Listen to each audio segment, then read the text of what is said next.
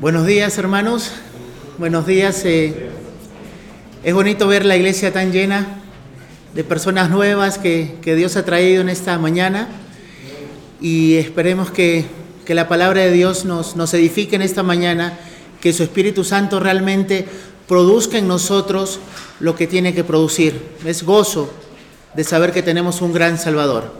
Así que vamos a empezar pidiendo dirección a nuestro Padre, ¿sí? Padre, gracias te queremos dar por esta mañana. Gracias por habernos traído aquí, Señor. Reunirnos para escuchar tu palabra, lo maravillosa que debe ser para nuestros corazones tu palabra y saber lo que Cristo ha hecho por nosotros en la cruz. Ayúdanos, Padre, prepara nuestros corazones. Derrama tu Espíritu Santo en esta mañana.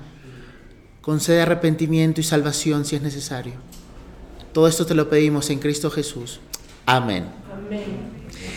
Hemos estado estudiando la carta a los romanos, una carta que escribió el apóstol Pablo a la iglesia de Roma, una iglesia que no conocía. Lo hemos hablado más de una ocasión, que Pablo tenía anhelo de ir a visitar a esta iglesia. Y el propósito de Pablo a la iglesia de Roma era recordarles el Evangelio. Recordar ese, lo que dice en el capítulo 1 más, el justo por la fe vivirá. Lo que está haciendo Pablo es una presentación a través de toda la carta de lo que es realmente el Evangelio, de quiénes éramos nosotros sin Cristo, que puede ser que tengas la ley de Dios, pero no puedes cumplirla perfectamente, o puede ser que nunca escuchaste la ley de Dios y eras un pagano, pero igual estás perdido. Y a lo largo de toda la carta, cuando llega al capítulo 3, dice que todos hemos pecado y que estamos destituidos de la gloria de Dios, que no hay justo, no hay uno, no hay quien entienda, no hay quien busque a Dios. Todos se desviaron, a una se hicieron inútiles. Y lo que Pablo está haciendo es presentar la situación del ser humano delante de Dios. Un Dios que se ha revelado a la humanidad por medio de la creación, pero que aún así no quiere seguir a Dios. Y que por más que quieras hacer tu propia justicia, no te va a alcanzar. Y es ahí donde presenta el sacrificio sustitutivo de Cristo Jesús, llegando realmente al capítulo 5 donde dice, justificados pues por la fe tenemos paz para con Dios por medio de nuestro Señor Jesucristo. La única forma que podemos tener paz para con Dios, para con nuestro Creador, al cual hemos fallado por el pecado que nos ha separado de Él, es que alguien muera por nosotros, porque nuestra justicia nunca podría alcanzar. Justificados pues por la fe, tenemos paz para con Dios, por medio de nuestro Señor Jesucristo. Y de ahí en más, lo que hace Pablo es mostrar la lucha del creyente con el pecado. La relación también que tiene ahora el creyente con el pecado, ya no es la relación como la tiene un incrédulo. Dice la palabra de Dios que el incrédulo peca como bebiendo un vaso de agua, así de sencillo, así de fácil. Pero luego que muestra Pablo esto acerca de la lucha del creyente, ¿Sí? Y nuestra justificación solamente en Cristo es interesante porque llega el capítulo 8 y empieza el capítulo 8 diciendo, ahora pues ninguna condenación hay para los que están en Cristo Jesús. Hermanos, si somos creyentes, no hay ninguna condenación para nosotros que estamos en Cristo Jesús. Ninguna condenación. Nosotros no andamos por la carne, andamos en el Espíritu. ¿Y saben qué? El Espíritu mismo dice la palabra de Dios en el capítulo 8 también, que intercede con nosotros con, sonidos indecibles. ¿Por qué? Porque no sabemos, somos débiles, a veces no sabemos cómo orar. Y el Espíritu Santo intercede por nosotros, como Cristo también intercede por nosotros porque es un sumo sacerdote, puesto por Dios. Y después también dice que realmente Dios nos ha escogido para su gloria. Dios nos amó antes de la fundación del mundo. Dios amó a su iglesia antes de la fundación del mundo y por eso es que la preserva. Y lo vimos en la última semana con el pastor Joe. En los versículos del 29, del 28 al 30, y decía, y sabemos que a los que aman a Dios, todas las cosas les ayudan a bien, esto es a los que conforme a su propósito son llamados, porque los que antes conoció también los predestinó para que fuesen hechos conformes a la imagen de su Hijo, para que Él sea el primogénito entre muchos hermanos, y los que predestinó a estos también llamó, y a los que llamó también justificó, y a los que justificó a estos también glorificó. Estaba explicando el pastor Joe Martínez la semana pasada que a veces cuando escuchamos que nos conoció de antemano, tenemos la, tendencia a pensar que Dios conoció lo que íbamos a hacer nosotros y porque vio nuestro buen comportamiento es que nos escogió. Pero cuando vemos la Biblia, la palabra conocer tiene una implicancia de amar, de una relación. Entonces, Dios te amó desde antes de la fundación del mundo. Y porque te escogió, te va a predestinar para qué? Para que llegues a esa meta. ¿Y cuál es la meta? Ser conformado a la imagen de Jesucristo. Esa es la meta. No hubo nada en ti para que seas amado. Hubo pecado, pero te amó desde antes de la fundación del mundo. Con amor eterno te he amado, por eso te prolongué mi misericordia. Y es un amor incondicional para el creyente. Y esa es nuestra esperanza. En la gracia estamos firmes. ¿Y saben lo que ha hecho Pablo en los primeros ocho capítulos? Explicarnos esto. Explicarnos nuestra condición delante de Dios y explicarnos que no nos podemos salvar por nuestras propias obras, que necesitamos la justicia de Cristo, que Dios mismo, la Trinidad misma, está intercediendo por nosotros. El Padre nos escoge, Jesucristo paga nuestros pecados y el Espíritu Santo nos santifica. Toda la Trinidad obrando a nuestro favor para llegar al propósito, porque ahí dice que todas las cosas obran para bien. ¿Saben cuál es el bien? Ser conformados a la imagen de Cristo. Ese es el bien, que es el bien para nosotros. Y lo que hace Pablo ahora en los versículos 31 al 39 es hacer una serie de preguntas. El título del sermón de, de esta mañana es un poco largo, es la seguridad gozosa del creyente en el inquebrantable amor eficaz de su Salvador. Una vez más, la seguridad gozosa del creyente en el inquebrantable amor eficaz de su Salvador. Vamos a ver de los versículos 31 al 34 cuál es la obra de Dios que obra por el creyente en Cristo Jesús. Y de los versículos 35 al 39 ¿Cuál es el fundamento de esa obra? Es el amor de Cristo por los suyos. ¿Sí? Esos dos puntos vamos a ver. Y empieza el apóstol Pablo haciendo una serie de preguntas. Exactamente en estos versículos vamos a ver siete preguntas. Siempre es fácil decir, ok, esto es lo que hay que hacer y actuar conforme a eso. ¿Sí? Pero lo que hace las preguntas es hacernos pensar. Y Pablo nos hace pensar, por ejemplo, en Romanos 7 y 7 preguntas que hace Pablo, en Romanos 3, 15 preguntas, en Romanos 6, 7 preguntas, Romanos 8 eh, hay 8 preguntas. Lo que hace Pablo siempre es preguntar. Y son preguntas retóricas. ¿Qué son preguntas retóricas? Que se responden en sí mismas por aquello que ya han dicho anteriormente. Son preguntas que se van a ser respondidas fácilmente por algo que ya acabas de enseñar. Entonces, por eso el versículo 31, la primera pregunta dice, ¿qué pues diremos a esto? Esa es la primera pregunta que hace Pablo. ¿Y a qué se refiere a esto? Interesante porque la palabra esto es una traducción, siempre digo, es una palabra que, que es en plural. Debería decir, ¿qué diremos ante estas cosas? ¿Y a qué cosa se refiere Pablo? A todo lo que ha venido diciendo acerca de la condición del hombre y de la gracia de Dios manifestada en Cristo Jesús, que lo hemos podido ver a partir del capítulo 5 hasta el 8. ¿Qué vamos a decir si es que Dios Jesucristo mismo ha muerto por nosotros en la cruz? Y no solamente ha muerto por nosotros, sino que su Espíritu, el Espíritu Santo, ahora mora en cada creyente para ayudarnos en medio de las dificultades que vamos a pasar por ser creyentes en este mundo. Vamos a pasar dificultades, ¿sí? Así que no, se nos ha concedido no solamente creer, sino también padecer por causa de Cristo. Jesucristo le dijo a sus discípulos, en este mundo tendréis aflicción, pero confía que yo he vencido al mundo. ¿Qué vamos a decir ante todo lo que hemos aprendido estas semanas acerca de la justificación solamente por fe como creyentes? La única respuesta lógica que podemos tener es, si Dios es por nosotros, ¿quién contra nosotros?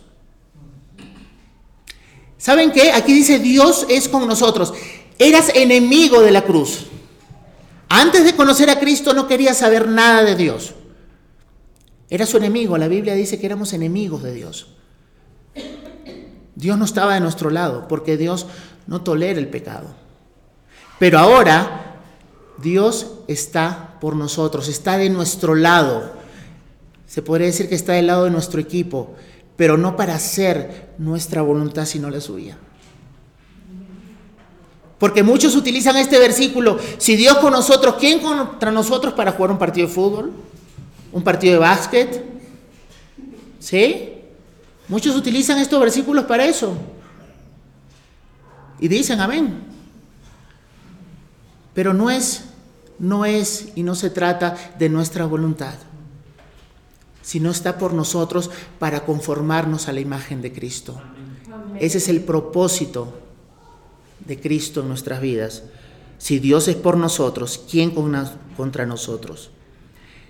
Dice después, el que no escatimó ni a su propio Hijo, sino que lo entregó por todos nosotros, ¿cómo no nos dará también con él todas las cosas? ¿Saben qué? En Génesis 22, ¿recuerdan lo que pasó con Abraham para sacrificar a Isaac? Dice que Abraham no rehusó sacrificar a Isaac. Dios le dijo, sacrifica a tu hijo, por el cual iba a venir la promesa. Y no dudó. Y él fue. De la misma manera que Abraham no rehusó sacrificar a su hijo, de la misma manera el Padre no rehusó, no escatimó en sacrificar al suyo no escatimó. ¿Saben lo que significa no escatimar? Simplemente significa que no se contuvo. Miren esa clase de amor del Padre por nosotros, que no se contuvo de sacrificar a lo más amado que tiene, que es Cristo, aquel que no cometió pecado, para hacerlo por nosotros pecados, para que fuésemos hechos justicia de Dios en Él. Muchas veces nosotros retenemos el amor por otras personas, ¿no? ¿Qué pasa cuando tu cónyuge te trata mal? Le refrenas tu amor, ¿no? Normalmente no quieres amar o no le hablas. Estás reteniendo el amor. Pero no hubo nada en Dios el Padre para retener su amor por nosotros, por su iglesia, por los suyos, que entregó lo más valioso, no porque seamos valiosos, sino por lo que íbamos a llegar a ser, conformados a la imagen de Cristo para que seamos valiosos. No hay nada que motivar a Dios el Padre para morir por nosotros. Pero lo hizo. Es un amor que no se contiene. Nunca se va a contener porque no es condicional. Y esa es la diferencia del amor de Dios con el que a veces nosotros mostramos. Y dice que no escatimó ni a su propio Hijo, sino que lo entregó por todos nosotros. Hermanos, Pablo está hablando a la iglesia. Esto es una carta de ánimo a la iglesia. Por todos nosotros. De tal manera amó Dios al mundo que ha dado su único Hijo para que todo aquel que crea en Él no se pierda, mas tenga vida eterna. Lo entregó, dio a su Hijo por nosotros. Ahora, si Dios entregó a su Hijo lo más preciado, ¿ustedes creen que no nos va a capacitar para vivir la vida como creyentes en este mundo? La respuesta a esta pregunta retórica también, ¿cómo no nos dará también en Él o con Él todas las cosas? Miren, yo recuerdo que a veces de niño habían algunos muñecos, ¿sí? Que, que mi padre me compraba y tú veías pues en la, en la, cara del muñequito, veías que tenía su armamento y todo, ¿no? Pero tú cuando abrías el juguete, estaba el muñequito nomás. ¿Y, el otro dónde está? Y las armas que salen en la figura y el casquito que tiene, ¿dónde está? Y ahí tenía que ir donde mi papá, papá, también quiero esto. Aparte tenía que comprar los accesorios. Y las mujeres cuando tenían las Barbies igual, ¿no? Se compraban la Barbie y veían en la foto muy bonito, mucha ropa, y, pero cuando sacaban no, no tenía. Y después venían con el papá y el papá no le gustaba a veces mucho la idea, pero iba a comprar otras cosas, ¿no? Hermanos, Dios nos da el paquete completo. No solamente nos salva, sino nos, nos da todo lo necesario para llegar a ser glorificados finalmente con Cristo. Nos da todas las herramientas. Imagínate que tú tengas un general y a un soldado le, lo entrena, pero no le da ropa ni le da armas. ¿Será un buen general? No va a ser un buen general. Sería indolente ese general si es que no prepara a sus soldados para la guerra o para la batalla. Pero Dios nos capacita no solamente en el día de salvación, sino para todo el caminar hasta que lleguemos a ser conformados a la imagen de Cristo. ¿Cómo no nos dará también Dios todas estas cosas? ¿Ha entregado acaso Dios a Cristo para que su obra sea insuficiente? ¿Para que no lleguemos? ¿Para que nosotros en nuestras propias fuerzas lleguemos sabiendo que es imposible porque somos débiles? Y por eso Dios nos capacita nos instruye y pone de su Espíritu Santo en cada uno de los creyentes. ¿Cómo no nos va a dar todo lo que necesitemos? Aún cosas materiales, hermano. Porque a veces caemos en esos extremos. No, todo lo que nos da Cristo solamente es espiritual. Claro que sí, y es lo principal. Pero va a proveer todo para el ministerio que Dios te ha dado, para el servicio que tienes. En donde estés, te va a proveer para su gloria porque Dios no quiere que nadie blasfeme su nombre. Por eso es que la oración del salmista es, no me des mucho como para que me olvide y hable mal de ti. Y no me dejes con poco también para que hable mal de ti. Entonces Dios va a capacitar a cada uno como miembro de su iglesia para que finalmente, una vez más, seamos conformados a la imagen de Cristo. Después, en el versículo 33 dice la palabra de Dios, ¿quién acusará a los escogidos de Dios? ¿Quién puede acusarnos, hermano? ¿Quién puede acusar a los escogidos de Dios? ¿Recuerdan los versículos del 28 al 30 que dicen? ¿Sí? Dice, porque a los que antes conoció también los predestinó para que fuesen hechos conforme a la imagen de Cristo, para que Él sea el primogénito entre muchos hermanos, y a los que predestinó a estos también llamó, y a los que llamó a estos justificó, y a los que justificó a estos también glorificó. ¿Qué quiere decir? Que Él va a terminar su obra. Ninguno se va a perder de los que son suyos. ¿Quién se puede perder? ¿Puede perderse algo por lo que Cristo ha dado su vida? ¿Alguien puede perderse? Es imposible. ¿Quién puede condenar? ¿Quién nos puede, ¿Y quién nos puede acusar a los escogidos, los que van a ser glorificados? ¿Saben por qué no puede acusar nadie? Porque Cristo pagó la pena. Cristo pagó la pena. La paga del pecado es muerte. Y Cristo fue una cruz de muerte para pagar por nosotros. Ustedes saben que en derecho tú no puedes condenar a una persona por el mismo delito dos veces. Imagínate que yo asesino a alguien, voy a la cárcel, me dan 30 años, salgo a los 30 años y en la calle me dice un policía, no vamos a la cárcel porque tienes que pagar el asesinato. Yo le voy a decir, no, pero ya pagué, fui 30 años a prisión. No puedes ir de nuevo. ¿Y saben yo por qué no voy a regresar a la cárcel? Porque Cristo pagó por mí. ¿Y Cristo pagó por cuántos pecados? Por todos. Pasados, presentes y futuros. Entonces, ¿quién me puede acusar? En el día del juicio, Satanás nos está acusando todo el tiempo. Todo el tiempo. Incluso personas nos pueden acusar. Pero delante de Dios soy justificado por la gracia de Dios. por la vida de solamente Cristo puesta a mi favor. Solamente. Entonces, ¿quién me puede acusar? Nadie. Satanás va a estar acusándote. Pablo lo que hace son usar términos legales. Estamos en una corte donde Dios es el juez, donde nuestro abogado, nuestro abogado es Cristo y el abogado de la otra parte, por llamar así, es Satanás. Y Satanás no puede decir una sola palabra en contra de nosotros. ¿Saben por qué? Porque Cristo pagó por nosotros. No puede hablar, se queda callado, no puede decir nada. No puede presentar un solo cargo en contra nuestra, porque todo lo llevó Cristo. ¿Hemos entendido esto de lo que ha hecho Cristo por nosotros? ¿Y qué pasa cuando estamos escuchando esas voces que nos quieren condenar?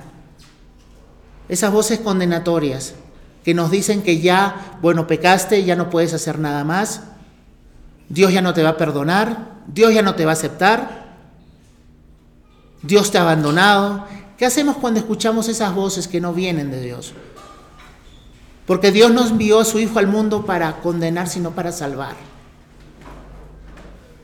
Y porque no se salva a los justos, sino los pecadores. Y porque el enfermo es el que necesita al médico no al que se cree sano. ¿Quién puede acusar a los escogidos de Dios? Dios es el que justifica, esta es la respuesta. Si Dios te declara justo en el tribunal eterno, ¿quién más puede acusarte? ¿Hay un tribunal más alto? No existe. Cuando tú vas a, los abogados y vas a un juicio aquí, tú comienzas a apelar a ciertas instancias. ¿sí? Vas al juez si este juez no, vas a otro juez y vas al juez supremo. Y cuando el juez supremo dice culpable o inocente, se hace. Y ya no hay una entidad por encima de. Si Dios declara por gracia que has sido justificado y eres justo en los méritos de Cristo, ¿quién te puede acusar? No hay un tribunal mayor, por si acaso por si no nos hemos dado cuenta. Y eso debería ser suficiente motivo de gozo para sentirnos libres. Libres para servir, como dice la palabra de Dios. ¿Quién es el que puede condenar? Nadie nos puede condenar si Cristo pagó por todo. No es que Dios simplemente se olvidó de nuestros pecados, como, como algunos piensan. Cristo no se olvidó de nuestros pecados, los cargó en Cristo los cargó en Cristo. Entonces no quedó tus pecados, no han quedado impunes, por si acaso. Hay mucha impunidad en este país, hay mucha corrupción. Las personas roban, matan, hacen lo que quieren porque hay impunidad. Pero si nosotros hemos sido dejados libres, es porque Cristo tuvo que pagar por nuestros pecados. Para nosotros ser libres. ¿Y saben por qué no nos puede condenar? Porque lo dice ahí mismo. Cristo es el que murió, más aún el que también resucitó, el que además está a la diestra de Dios, el que también intercede por nosotros. Miren todo lo que hace Jesucristo para darnos la seguridad que si eres un hijo de Dios, un creyente, vas a llegar a la meta. ¿Saben por qué? Porque Cristo murió por tus pecados, el pecado nos apartaba de la presencia de Dios. Nuestras rebeliones nos apartaron de la presencia de Dios. Murió por nosotros, también resucitó. ¿Qué significa que resucitó? Que el Padre aceptó el sacrificio perfecto. Y si Él resucitó, nosotros también vamos a resucitar para vida eterna. Porque el pecado no pudo retener a Cristo porque Él nunca pecó. Él llevó nuestros pecados y fue tratado como si hubiese pecado. Pero Él llevó nuestros pecados y está a la diestra de Dios, entonces tiene autoridad, porque es Dios mismo. Y también intercede por nosotros. Un abogado que está intercediendo en todo momento por nosotros. Ese es Jesucristo. Jesucristo es el que intercede por los suyos. Entonces, ¿quién nos separará del amor de Cristo? Dice, tribulación o angustia, persecución, hambre o desnudez o peligro o espada. Pablo pasó todo esto, hermanos. Todo esto lo que vemos aquí lo pasó. Cuando escribió la carta, lo único que faltaba que se cumpla era la espada, que está relacionada con la muerte, porque también Pablo murió por causa de Cristo. Pero tribulación, angustia lo tuvo Pablo, fue apedreado, fue agarrado a latigazos también. Una vez parecía que ya estaba muerto, pero se levantó y siguió predicando. Persecución, hambre, todo esto lo pasó Pablo. Pero él lee lo que está en el Salmo. Por causa de ti somos muertos todo el tiempo, somos contados como ovejas de matadero. Hermanos, vamos a sufrir, eso es inevitable. Eso es inevitable. El creyente va a sufrir también. No nos ha eximido Dios del sufrimiento que tengamos en este mundo caído. Vamos a sufrir con el pecado que aún muere en nosotros también. Pero vamos a sufrir. Pero así como estamos sufriendo, Cristo también sufrió y fue exaltado y glorificado. Y nosotros también vamos a llegar. Esa es una marca del creyente. No vamos a poder escaparnos del sufrimiento en este mundo. Pero ¿sabe de lo que sí nos ha librado Dios? Del eterno castigo, justo y santo castigo por la ira de Dios. Dios nos ha librado de las consecuencias eternas del pecado, pero no nos ha librado muchas veces de las consecuencias temporales en este mundo, muchas veces por nuestro comportamiento. Muchas veces nos van a acusar falsamente, como dice la palabra de Dios. Y Jesús dijo, Bien, bienaventurados cuando por mi causa os vituperen y hablen mal de ustedes diciendo que mentiras. Cuando hablen mal de ustedes diciendo mentiras. Porque el creyente va a tener una vida de integridad. Y muchas veces van a tener que decir mentira de nosotros. Pero lamentablemente muchas veces dicen la verdad. Muchas veces por no vivir en integridad hablan cosas que no son mentiras, sino que son ciertas pero de aún esas nos ha librado el Señor. De aún esas nos ha librado el Señor. Después la palabra de Dios también dice, antes en todas estas cosas somos más que vencedores por aquel que nos amó, por lo cual yo estoy seguro que ni la muerte ni la vida, ni ángeles ni principados ni potestades, ni lo presente ni lo porvenir, ni lo alto ni lo profundo, ni ninguna otra cosa creada nos podrá separar del amor de Dios que es en Cristo Jesús, Señor nuestro. En estos últimos versículos vemos tres veces el amor de Cristo. El amor de Cristo porque es inquebrantable. No te trates de ganar del amor de Dios, es por gracia. Dios no te debe nada, Dios no me debe nada, no nos debe nada. Nosotros le debemos todo a Él. Y nuestras vidas deben demostrar realmente un agradecimiento a lo que ha hecho Cristo por nosotros en esa cruz. Hemos visto lo que ha hecho en esa cruz murió, resucitó, intercede por nosotros. Por eso que estamos seguros, por eso que ya no hay condenación para los que estamos en Cristo. Y esa obra la hizo por amor, porque nos ama. Y el amor de Cristo es inquebrantable. Porque cuando Dios determina amar a alguien, lo hace hasta el fin. A pesar de nosotros. La pregunta es cómo estamos reaccionando ante este amor de Cristo por nosotros en la cruz. ¿Cómo estamos viviendo? ¿Realmente estamos viviendo a la altura del sacrificio de Cristo? Pero muchos dirán, ¿pero quién puede estar a la altura? ¿Lo estamos procurando? ¿Estamos amando a otros como Él nos ama? ¿Estamos invirtiendo en personas como Él invierte en nosotros? Dios está más preocupado de nuestra santificación de lo que nosotros muchas veces estamos. Y Él lo va a hacer para alabanza y gloria de su nombre. La pregunta es que tenemos que hacernos en esta mañana es, ¿qué pues diremos, como dice Pablo aquí?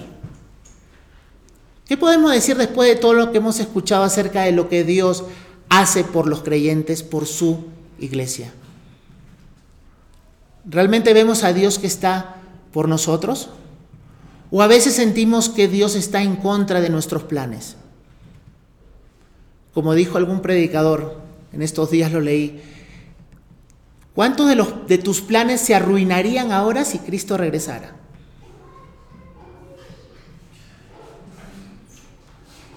¿Lo verías como me malogró el plan? Tenemos que ponernos a pensar en eso. Dios es por nosotros y por nosotros significa que está en nuestro lado para santificarnos y para hacernos a la imagen de Cristo. ¿Quién te condena? ¿Qué voces estás escuchando de personas o tú mismo para no seguir con gozo a Cristo sabiendo que no hay condenación para los que estamos en Cristo? Nadie puede poner un solo argumento en la corte eterna en tu contra. Nadie. Si es que te has arrepentido y creído en Cristo como tu Señor y Salvador. No hay nadie que te pueda condenar. Tienes un gran abogado que se llama Cristo. Si alguno hubiera pecado, abogado tenemos para con Dios en Cristo Jesús. Este abogado no ha perdido ninguna, ningún caso. Y es más, ya lo ganó en la cruz ganó el caso en la cruz. ¿Y saben por qué somos más que vencedores? Porque a veces, a veces cuando uno gana las cosas fáciles, no les tomas importancia, ¿no? Cuando tú ganas fácil cualquier cosa, una carrera, vamos a correr 100 metros, cuando la ganas fácil, ni siquiera la aprecias. Pero cuando hay problemas en medio de, eso es distinto. Y más aún, el problema es que cuando alguien más ha ganado la batalla por ti, nos cuesta. Nos cuesta, porque nosotros somos los que queremos ganar la batalla. Pero somos más que vencedores en Cristo, dice la palabra de Dios. Porque su victoria es la nuestra, su resurrección es la nuestra. Nos cuesta porque somos orgullosos. Queremos tener siempre algo de mérito pero nosotros somos más que vencedores porque Él venció. Él venció la muerte. Tenemos que preguntarnos todas estas cosas, porque la intención del apóstol Pablo en esta prédica es animar a su iglesia, a darle descanso realmente en la obra de Cristo, a pesar de las circunstancias, a pesar de las aflicciones que vamos a pasar. Una vez más, vamos a sufrir, porque nuestro Señor sufrió. Pero ¿saben qué? Vamos a ser glorificados y vamos a tener descanso en su presencia. Y yo no conozco los corazones de las personas aquí, pero si aún no estamos en Cristo, no sigamos esforzándonos, porque tu justicia no vale nada delante de Dios. Es la justicia de Cristo solamente que puede tomarse en cuenta. Nos podemos esforzar mucho, muchísimo por tratar de llegar a la presencia de Dios por nuestras propias fuerzas. Pero si lo que hacemos o intentamos hacer, vamos a despreciar la cruz de Cristo, el Cordero de Dios que quita el pecado del mundo. Como dice una canción, solamente en Cristo, solamente en Él. La salvación viene de Él y no hay otro nombre dado a los hombres en el cual podemos ser salvos. Y el día de salvación es hoy. Si no conoces a Cristo, arrepiéntete y cree. Ya no luches más. Jesucristo dijo, vengan a mí los trabajados y cargados, que yo los haré descansar. Descansar de nuestros intentos de querer agradar a Dios por nuestras propias fuerzas. De aquellas normas que nos son tan pesadas que queremos intentarlo y caemos una, otra y otra vez. Solamente descansar en Cristo, solamente descansar en Él. Vamos a orar. Padre, gracias te quiero dar por esta mañana. Oh Señor, ayúdanos a entender realmente que, que estamos seguros en Cristo, que Él es el camino, la verdad y la vida y que nadie puede llegar a ti, Padre, si no es por medio de Él. Quita nuestro orgullo, Padre, de querer esforzarnos para ganarnos un amor que es inmerecido, que tú lo das incondicionalmente. Concédenos ver las maravillas de tu, de tu palabra, que podamos salir en esta mañana descansando en la obra perfecta de Jesucristo en la cruz y sabiendo que a pesar de las circunstancias vamos a llegar porque Cristo llegó y está sentado a tu diestra, Padre. Gracias Señor te damos por todo esto. En Cristo Jesús. Amén.